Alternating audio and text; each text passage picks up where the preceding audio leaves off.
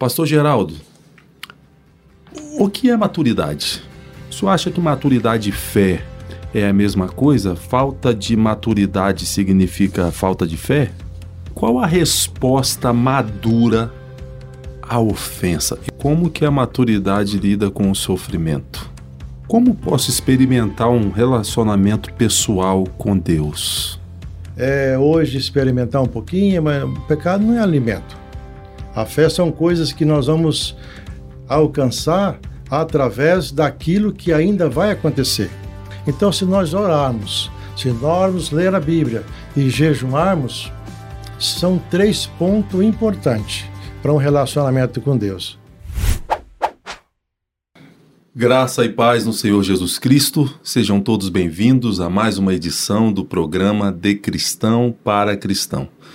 Hoje, em uma edição mais que especial. Hoje é o 31 programa De Cristão para Cristão. Já foram 31 edições. E com este programa nós estamos encerrando a temporada 2021. Se você acessar as redes sociais da Assembleia de Deus de Londrina, especialmente o canal da Assembleia de Deus de Londrina no YouTube, toda a programação da igreja que está disponibilizada no canal, em especial o programa de Cristão para Cristão, com este já são 31 programas cada um abordando temas específicos que você pode acessar, assistir, compartilhar e certamente será edificado você, sua família, sua vida. Hoje o programa é especial também pela temática que será abordada. Nós vamos conversar sobre maturidade e piedade cristã, um assunto que nos afeta, afeta todo cristão com maior ou menor intensidade e é especial também pelo nosso convidado. Ele é pastor. Em março do ano que vem, vai fazer 30 anos que ele está pastoreando a mesma congregação. É integrante do Conselho de Ética da Assembleia de Deus de Londrina. É casado com a irmã Marlene Santos, pai de quatro filhos, dois rapazes e duas moças possui 66 anos, é uma potência potencializada. Pastor Geraldo Vieira. Pastor, seja muito bem-vindo ao programa De Cristão para Cristão. Pastor Dantas, eu que agradeço estar aqui na frente de um homem como o senhor para nós falar alguma coisa sobre a maturidade. Quero agradecer de coração. Meu pastor, em nome do programa, em nome da nossa igreja, em nome da, da equipe, nós nos sentimos honrados com Sua presença aqui. A sensação que tenho é que estou diante de um príncipe. Deus abençoe muitíssimo o Senhor e já agradeço por sua disponibilidade em poder cooperar conosco. Pastor Geraldo, o que é maturidade? É maturidade é estar evoluindo, né, para uma fase adulta todas as pessoas maduras, ela tem um processo. Podemos pensar numa plantação, no, a Bíblia fala sobre isso, né? Que o lavrador ele planta o grão, espera nascer, vai crescer, vai florescer, vai dar fruto e está pronto. Então eu creio que a maturidade nossa também ela vai indo dia após dia, amadurecendo, aonde conseguimos é, ser e ter a maturidade, né? Então, quando alcançamos a maturidade, geralmente sabemos lidar melhor com, as, com os problemas, né? E enxergamos de forma mais amplas, mais longe, pensamos mais.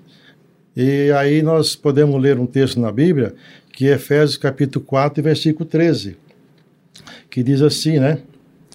até que todos chegam à unidade da fé, ao conhecimento do Filho de Deus, ao homem perfeito, à medida da estatura completa de Cristo. Então eu creio, pastor Dantas, que a maturidade a gente adquire nos longos tempos da nossa vida. Não é de repente. Nós vamos vivendo as nossas experiências e vamos criando aí a maturidade. Também como está escrito em 1 Coríntios, né? 1 Coríntios capítulo 13, que a maturidade realmente ela é muito interessante. Podemos aqui é, aproveitar esse texto, 1 Coríntios, capítulo 13 e versículo 11. Eu acho esse texto muito interessante. Diz assim: Mas quando é, quando eu era menino, eu falava como menino, sentia como menino, discorria como menino, mas logo que cheguei a ser homem, acabei com as coisas de menino. Aqui está realmente a figura de um homem que tem maturidade. Que tem maturidade, porque a fase, quando aqui o apóstolo está dizendo, são fases de criança, são fases de adolescente, são fases de jovem, até que ele chega adulto. Interessante. O senhor me fez lembrar de uma, de uma ilustração, por exemplo, o motorista, quando ele começa a dirigir. É, logo no início, ainda estando inseguro, parece que ele só enxerga um metro na frente do carro não é? Verdade. Na medida que o senhor vai pegando mais segurança ao volante, etc., a gente começa a ampliar a visão. O motorista mais experiente, ele está dirigindo aqui, está enxergando o sinal fechado lá na frente, o carro que está ultrapassando o outro lá na frente. E a maturidade talvez tenha a ver com, com isso, essa capacidade da gente enxergar além do óbvio, além daquilo que está à nossa frente. Pastor, o senhor acha que maturidade e fé é a mesma coisa? Falta de maturidade significa falta de fé? Não, pastor, são coisas distintas. Porque a maturidade, é, elas são adquiridas, né? Coisas que vamos aprendendo ao longo do tempo. Essa é a maturidade. E a fé é diferente. A fé é diferente, como podemos ler, aqui é, aos Hebreus, que a fé é o firme fundamento das coisas que ainda vai acontecer. Então eu preciso ter fé para isso. E sendo que a maturidade não. A fé são coisas que nós vamos alcançar através daquilo que ainda vai acontecer. Né?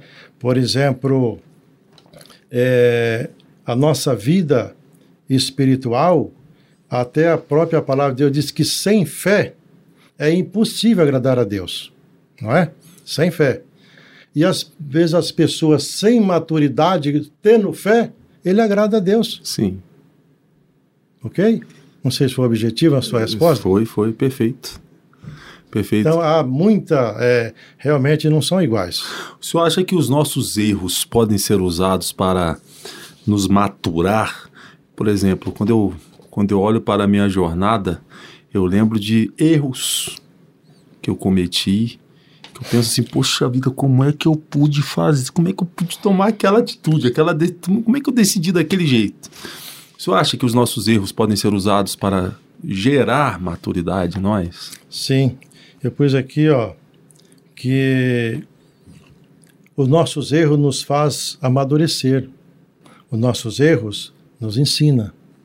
E até um dia falei isso porque eu presenciei uma cena muito interessante de um pai que infelizmente não soube criar os filhos. E aí ele, na sua última instância, ele falou assim: Olha, se Deus me desse uma oportunidade de começar tudo de novo, eu não erraria, principalmente nesse ponto. Então, pastor Dantas, realmente os nossos erros que às vezes traz amargura, e se Deus nos desse oportunidade, qualquer um de nós, qualquer um de nós, aquele erro nós pularia. É. O senhor me fez lembrar agora de uma expressão do poeta Rubem Alves, que ele diz assim: Eu cheguei onde cheguei, me tornei o que me tornei, porque tudo que eu planejei deu errado. Tudo que eu planejei, ou seja, ele errou em muita coisa, fez planejamentos e aconteceram de, de maneira diferente do que ele planejou e as coisas foram se encaminhando, né? É. Enfim. Por exemplo, uma pessoa que vai apacentar uma igreja, um rebanho, sem experiência, o primeiro ano ele erra bastante. Ele precisa ter um tutor do lado, ele precisa ter um, alguém que acompanha, para que aconselhe, para que erre menos. Mesmo assim, vai errar. Mas esse erro, próximo ano, ele já superou. Então, eu creio que os nossos erros, ele nos ensina. Excelente. Pastor, com toda a sua experiência, tanto de vida como pastoral, o senhor já é um homem com 66 anos e vai completar 30 anos pastoreando uma igreja.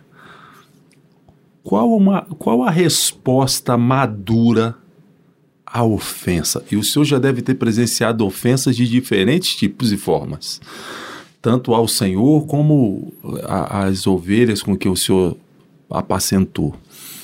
Qual a resposta madura à ofensa? Certamente muitos dos que estão nos assistindo agora estão sendo ou foram ofendidos por alguém, são cristãos, estão nos assistindo e esse é o público a, a qual a gente vai tentar conectar nesse momento. Qual a resposta madura à ofensa?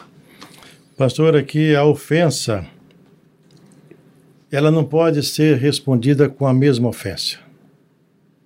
Porque se uma pessoa te ofende e você vai também ofender, é como diz aquele ditado, aquele provérbio antigo, né? É chamar para briga, né?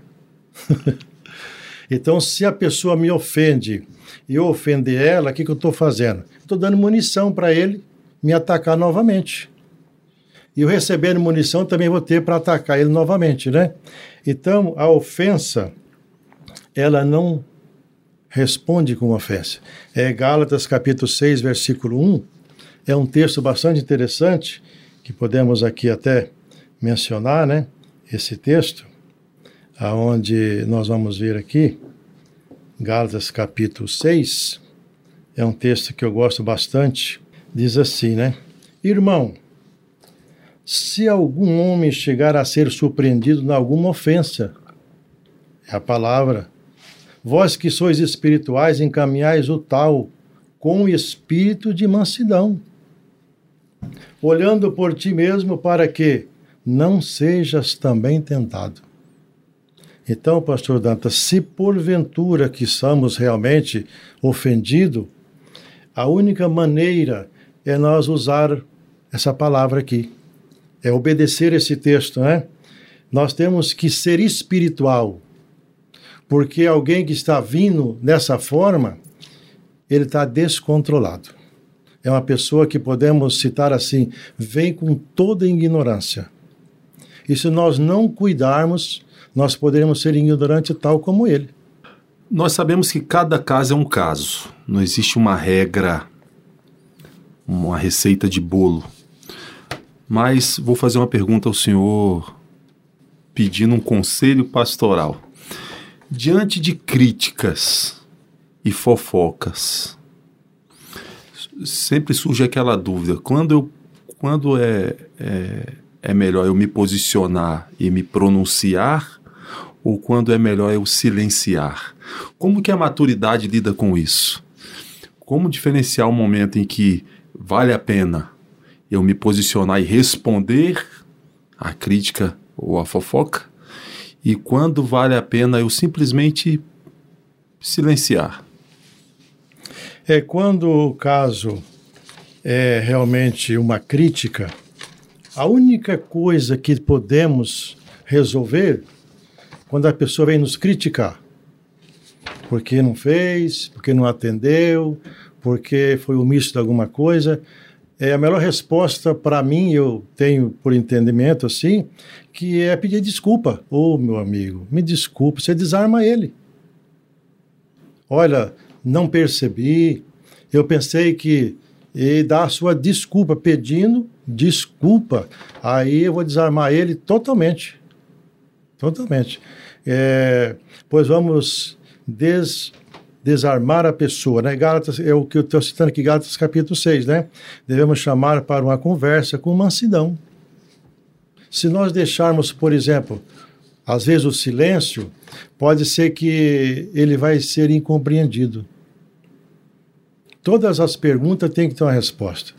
quando alguém vem nos criticar, ele está nos criticando, pede desculpa e põe ali que ele está certo, a gente vai corrigir o erro, aí ele fica desarmado e fica até com vergonha.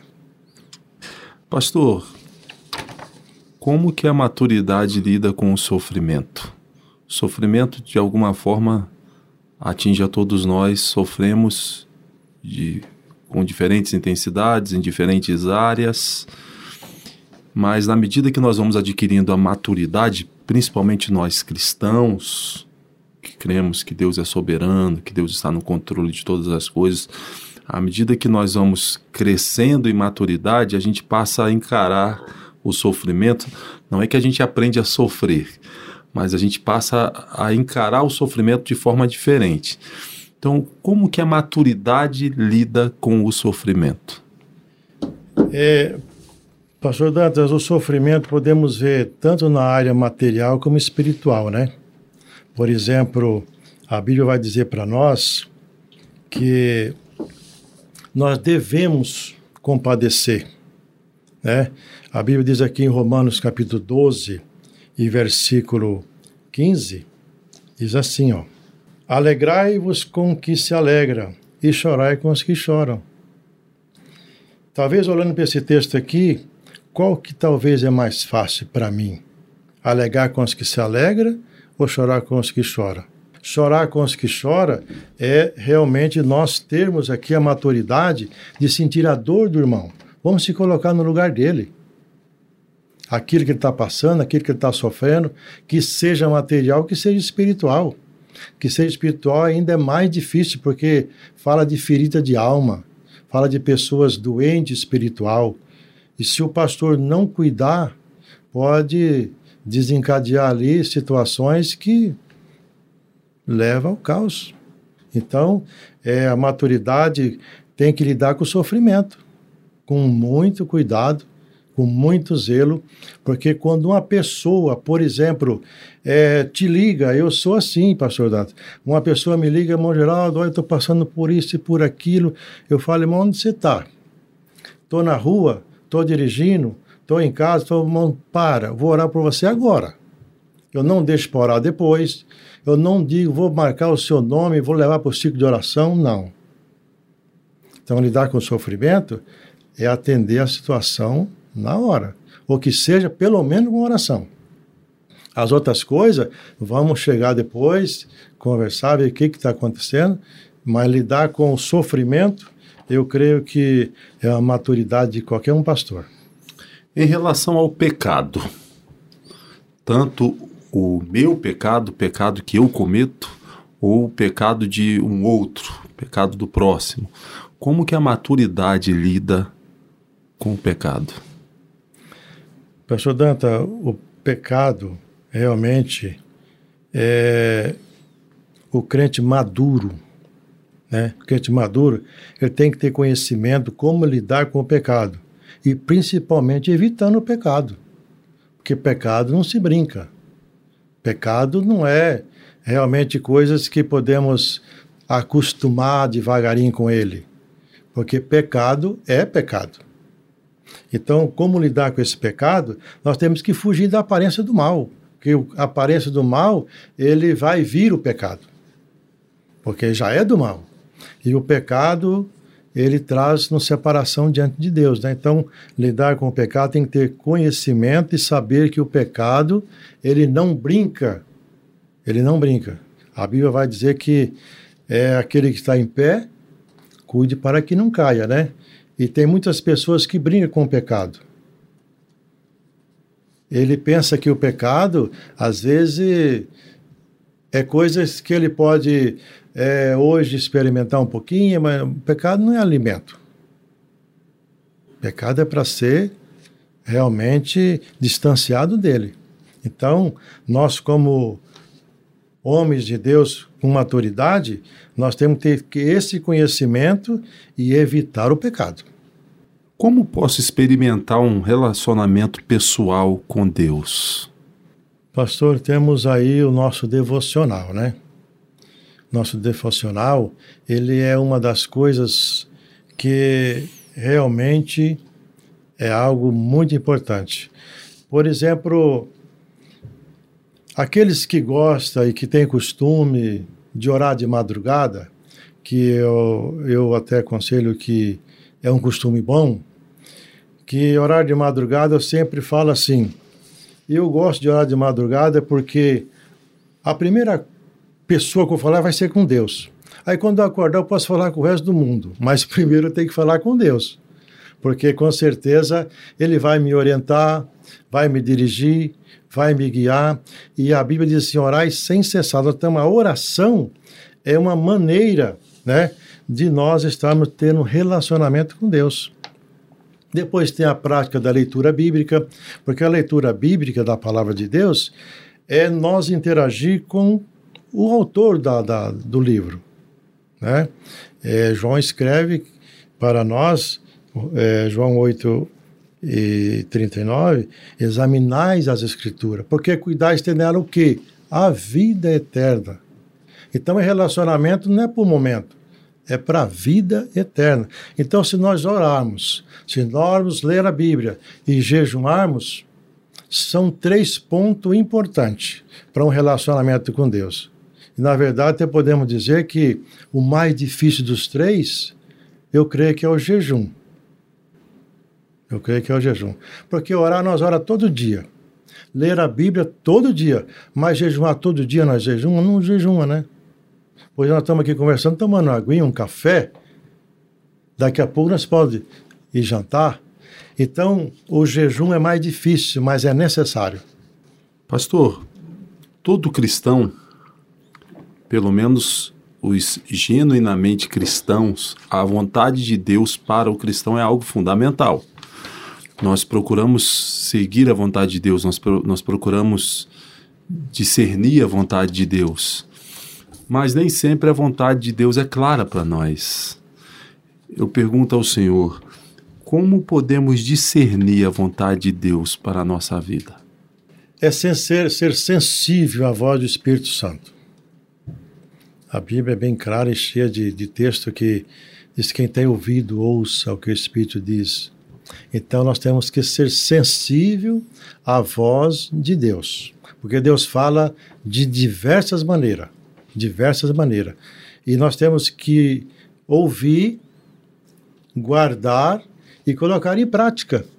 É, o texto que Jesus falou diz assim: aquele que ouve a minha palavra e pratica, né, ele é comparado a um homem que constrói a sua casa em cima de rochas. Então, essa é uma maneira de nós aqui saber e conhecer a vontade de Deus na nossa vida. Será que estamos ouvindo e praticando? Será que estamos lendo aqui o que a Bíblia está dizendo para nós e praticando? Então, se nós atentar para isso, eu creio que são momentos que nós vamos entender a vontade de Deus na nossa vida. Como lidar com o imaturo? É, como lidar com o imaturo, né? é uma situação que devemos ter muito cuidado. Muito cuidado, porque temos que ter paciência com ele. Às vezes, uma pessoa de 30 anos, mas ainda não amadureceu. Às vezes, tem pessoas que ele apodrece e não, e não amadurece. Então, tem que ter cuidado, tem que ter carinho, tem que ter zelo, tem que ter longanimidade com essas pessoas. Nós sabemos que quando nós olhamos para uma pessoa imaturo, a gente eu fico até com dó. Porque às vezes uma pessoa que poderia estar tá fazendo o bem e às vezes está praticando o mal. Né? E às vezes até está pecando. Isso aí é, traz uma consequência muito do, desastrosa, né? porque não pensa para fazer. Então nós temos que ter e lidar com essas pessoas com longanimidade. Às vezes até pessoas que são imaturos, recebemos até conselho, deixa para lá, não adianta. Mas eu temos, eu tenho, por exemplo, pessoas que congregou conosco lá, que era imaturo. Eu tive paciência com eles, hoje são pastor de igreja e são bênçãos. São bênçãos. Mas se eu não tivesse paciência com ele, se eu não tivesse longanimidade com ele, será que não tinha se perdido? Então o conselho, orar junto, estar tá junto, porque essas pessoas, pastor Dantas, que são imaturos são os que dá mais trabalho na igreja. E essas pessoas que mais dá trabalho na igreja, eu, eu sou o que mais estou perto dele. Eu ligo para ele de vez em quando, eu vou na casa dele, ele não está esperando, eu chego no portão. Não, eu passei aqui para te ver. Às vezes nem entro. Eu sou aquela pessoa que eu gosto de ajudar as pessoas que às vezes dá problema. Deu problema é aquele que estou mais perto dele. Não deixo ele. É, essa resposta que o pastor Geraldo está dando não é apenas clichê. Ele não está falando da boca para fora. Por quê? Eu conheço algumas ovelhas, alguns membros da congregação que o pastor Geraldo é pastor há quase 30 anos. Conheço alguns que já foram pastoreados pelo pastor Geraldo e há uma unanimidade, pastor, no testemunho que suas ovelhas dão a seu respeito, de forma que, em meio ao programa aqui, publicamente, queria dar os parabéns ao senhor por sua conduta, por sua pastoralidade. Sua vida é uma referência para muita gente. É uma referência para mim, um obreiro jovem, novo, estou começando agora. A referência é, para os demais obreiros, referência para a igreja, referência para a ovelha.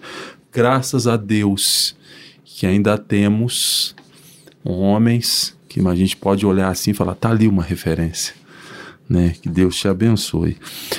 Pastor, existe ovelha incorrigível? Existe, pastor. Temos exemplo na Bíblia, né? A mulher de Ló. Ela foi uma pessoa que não aceitou a correção. E ela é incorrigível, né?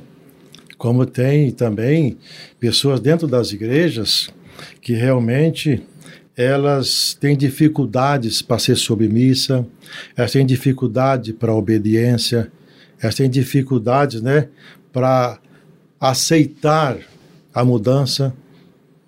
Tem pessoas. Eu tenho vários exemplos aí que eh, não é nem bom falar, mas é realmente existe a ovelha incorrigível. Existe. Em relação ao perdão, quão importante é o perdão para a saúde física, emocional, saúde mental, saúde espiritual? E quando é difícil demais perdoar, dependendo da gravidade da ofensa, o que faço? É, pastor, quem não perdoa, ele tem uma ferida aberta dentro dele. E essa ferida, todas as vezes que ele relembra, ou ele que ele vê a pessoa, essa ferida, ela traz tristeza e dores na alma. Então eu creio que o perdão é importante, porque o, o perdão ele traz para nós gratidão, ele tira o peso da nossa consciência. Uma pessoa que não perdoa, ele carrega essa mesa aqui, essa cadeira nas costas todos os dias que levanta.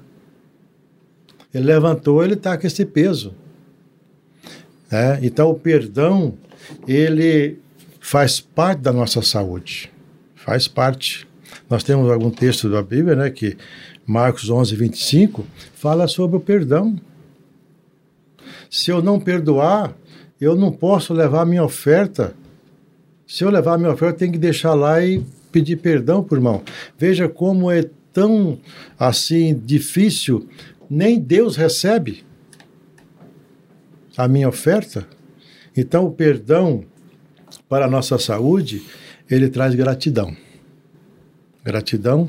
E a Bíblia vem falar né, que até uma pessoa ofendida é mais difícil de conquistar do que uma cidade forte. É realmente perdoar. Vamos perguntar, é fácil? Não é fácil. Mas é possível. É possível. Há uma pergunta que nós fazemos a todos os entrevistados que por aqui passam né, já é uma tradição do nosso programa, independente do tema abordado, nós é a pergunta que a gente conclui a entrevista. E eu gostaria de perguntar ao senhor, Pastor Geraldo, o que é o Evangelho? É, o Evangelho, pastor, para mim ele é a base do cristianismo. É a base. Sem Evangelho não tem cristianismo, né? E ele traz para nós boas novas. O Evangelho traz mudança. O Evangelho muda a nossa página da nossa vida. Aquilo que eu era, eu não sou mais. Aquilo que eu fazia, eu não faço mais. Porque o Evangelho, ele muda a nossa vida da água para o vinho. Né? Aquilo que não era, agora se torna ser. E a pessoa, quando aceita Jesus através do Evangelho, quando as pessoas olham nele, vê a mudança. É algo que o apóstolo Paulo diz que o Evangelho é o poder de Deus. Então o Evangelho traz para nós poder.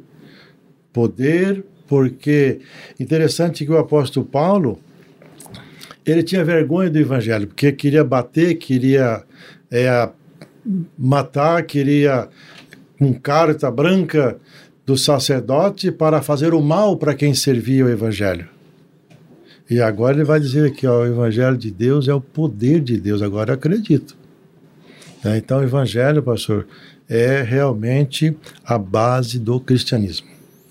Pastor, muito obrigado por sua presença aqui. Como eu disse, é um privilégio para nós. Sinto-me diante de um príncipe né, mais uma vez, dar os parabéns pelo trabalho que o senhor vem desenvolvendo ao longo de mais de 30 anos de ministério e só em uma congregação vai fazer agora 30 anos. 30 Deus anos. abençoe em nome de toda a equipe. Muito obrigado. Quebrando um pouco o protocolo, não é? Como eu disse, hoje é uma edição muito especial do programa de Cristão para Cristão. Nós estamos encerrando aí esse primeiro ciclo, essa primeira temporada do ano de 2021. Então, creio ser necessário nós fazemos menção até como uma palavra de gratidão ao nosso pastor presidente, pastor Elias Moraes, por ter se engajado nesse projeto, pastor Pablo Arthur, que é o pastor das mídias, e não posso deixar de mencionar também o João Arruda, que é quem faz as artes visuais, Matheus Fiuza e o Arthur, essa equipe de potências potencializadas. Eu vou convidar os dois, vocês nunca viram eles aqui. Eu vou convidar os dois agora para vir aqui ao meu lado, né, para que vocês possam conhecer essa equipe que fica por trás dos bastidores aí. Por favor. Isto.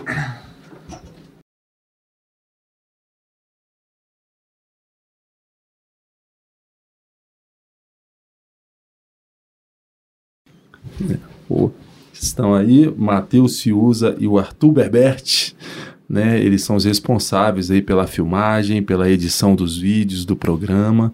Quero agradecer aos dois.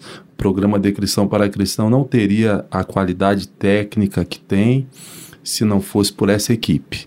Não teria a qualidade de conteúdo se não fosse pelos entrevistados que por aqui passam.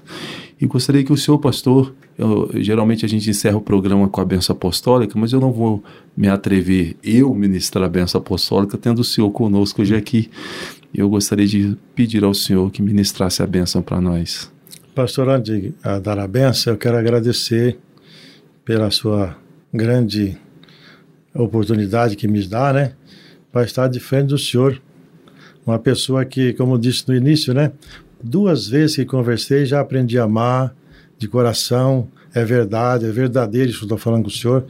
E com certeza a minha gratidão é estar aqui. E muito obrigado por essa oportunidade. E que o Senhor te abençoe, que o Senhor te guarde e que o Senhor faça resplandecer o seu rosto sobre ti e te dê a paz. Amém. Paz? Amém. Vamos dar a benção? Sim, Senhor. Que o grande amor de Deus e a graça do Senhor Jesus Cristo e a comunhão do Espírito Santo seja com todos nós e juntos. Amém. Deus te abençoe muitíssimo e até a temporada, a segunda temporada, 2022, se assim Deus permitir. Beijo no coração.